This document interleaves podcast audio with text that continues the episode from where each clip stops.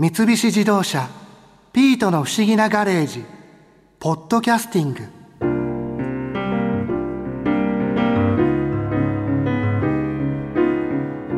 最後は市役所のすぐやる担当課の女とお笑い芸人のヒロシが喋っているところよ。その二人もパーティーで話をしていましたね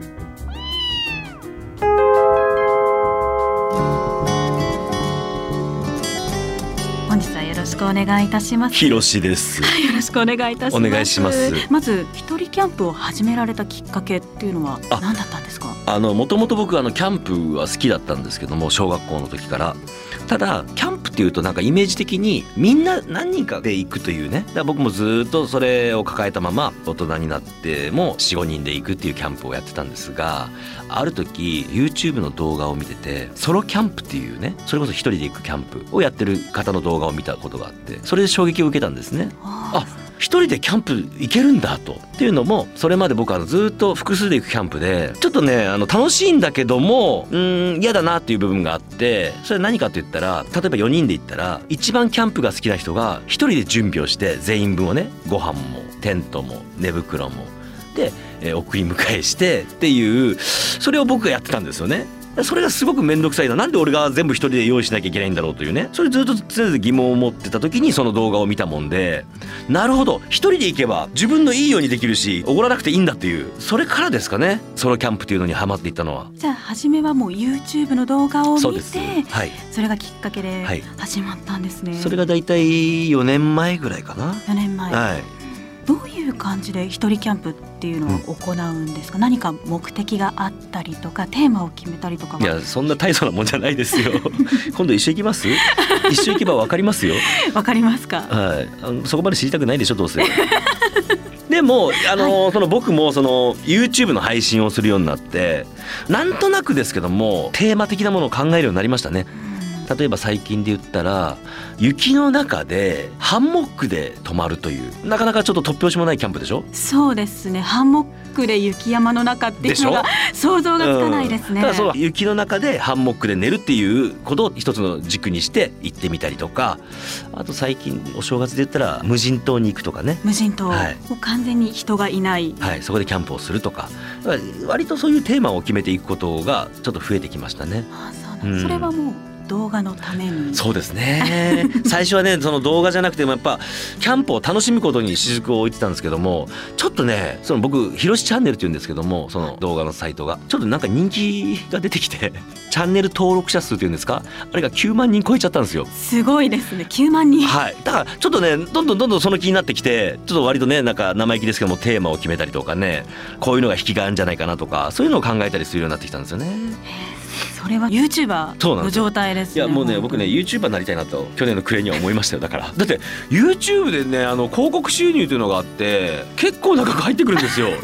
でそれだけだったらまあ生活できないぐらいなんですけどもその YouTube を見た人があの仕事をくださるんですね。例えばキャンプのイベントとかキャンプを絡めた CM とかキャンプを絡めたテレビ番組とか。だから僕あの月の半分ぐらいキャンプを毎回やってるんですよね最近。だからプライベートキャンプの数が減ってきてるんですね。ビジネスキャンプばっかり。前は仕事以外は山にいることが多かったんですけども今もう仕事も山が多いんで山山山山仕事山山山山っていうほとんど山にいますね。だから僕のこと暇だと思ってるかもしれませんけど結構忙しくしてるんですよ。いろんなところに行って。はい。な ななんで半笑いなんだよ夫婦じゃないよ。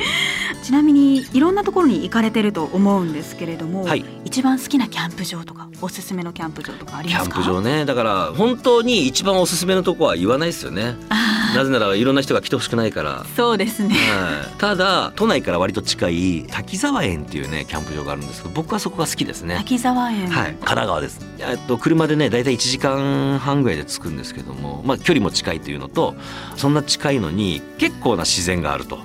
あと直火といって直接あの焚き火をしてるんですね地面の上で。それができるキャンプ場が少なくてそれができるキャンプ場数少ないキャンプ場の一つがその滝沢園っていうところちょっとこう思い立った途端行く時はそこに行きますね。どういうルートで行くんですか？車であの高速で秦野インターで降りてううーっと行くと。で、1時間ちょいくらい。で、うん、都内からですね。うんうんなかなか一人キャンプをするっていうのは、他の人は意外と想像がつかないものだと思うんですただそのなんかね最近アニメでゆるキャンっていうのがね流行ってるみたいで。アニメで、はい。それが僕見たことがないんですけども女子高生の方がね一人でソロキャンプをするというねアニメらしくて。それがなんかどうも熱いらしくてそれを真似してキャンプを始めたっていう人が結構いるみたいですよ。じゃあ初めて一人キャンプをする方もどんどん増えているんじゃないかなと思いますでねすね。はい。初めて一人キャンプをする方に対してうん何かアドバイスみたいなものはありますか、最初ねやっぱりもともと興味がないとね一人でキャンプ行こうとは思わないでしょうけどもやっぱ興味があっても最初多少怖いんですよね。テントの中で闇の中一人でいるとねガサガサっていうやっぱ音がしたりとかするとやっぱ怖いんですけどもうんそこを乗り越えるとね素晴らしい世界が待ってますのでね。意外と危険なことっていうのはないと思います。うん、そこまで。だからそれはもちろんねその北海道とかねなんか熊が出るようなとことかで行ったら、ね、それは危険でしょうけども管理されたキャンプ場の中でねテントあるのは別にそこまで危険なことはないんじゃないかなと僕は思ってますけど。ちなみにキャンプをするにあたっておすすめの道具持って行った方がいい道具っていうのはあるんですか？僕がおすすめするのはハンモック？ハンモック？はいさっきも言ったように。あのこのハンモックっていうのが素晴らしくて多分皆さんのイメージだとテントの横にまたハンモックを張ってハンモックでちょっとこうゆらゆら昼間ね読書をするみたいなぐらいの使い方じゃないですか。はい。これねハンモックってねもう泊まれるんですよそこに。ハンモックで泊まれるもうハンモックで寝れるんです。ハンモックで寝られるんですか、うん。でなんならだから僕さっき言った冒頭言ったようにあの冬でも雪の中でも全然いけると寒くないんですよ。もちろんそのそれなりの装備がいりますよ。その寝袋とか。でもそのハンモックで一つあればオールシーズンいけるというね素晴らしい商品ですねハンモックっていうのは。ハンモックっていうのはどのようなハンモックでもいいんですか？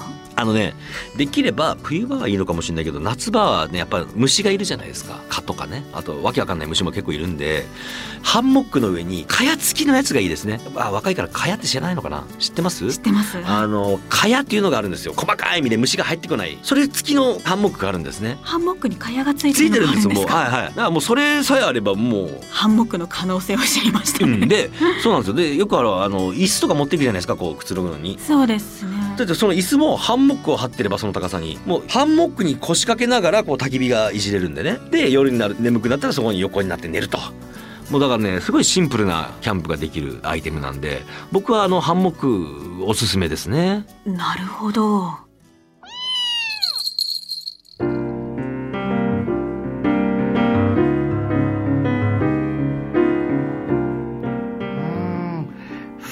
人とも人の話を聞くときは意外と常識人なんだな。パーティーで緊張していただけじゃないの？とにかくこの録音は貴重なので博士や薫さんにも聞いてもらいましょうよ。いいわよ。というわけでリスナーのあなたもマリアさんが録音したこの会話を参考にして誰を山豚冒険団ああじゃなくて山猫冒険団の新メンバーに入れるかぜひ投票してください。番組ホームページ上に投票ボタンがありますここで間違った人を選んじゃったら山豚冒険団じゃなかった。山猫冒険団は崩壊してしまうので慎重に選んでね。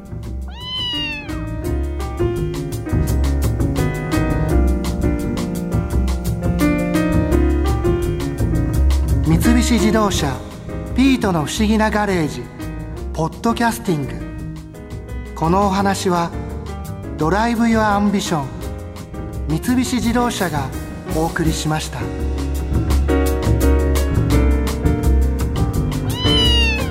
ここで耳寄りなお知らせです。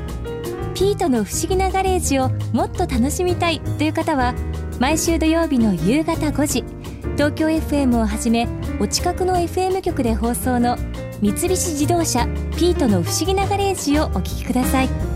外に出かけたくなるとっておきのお話満載でお届けしています。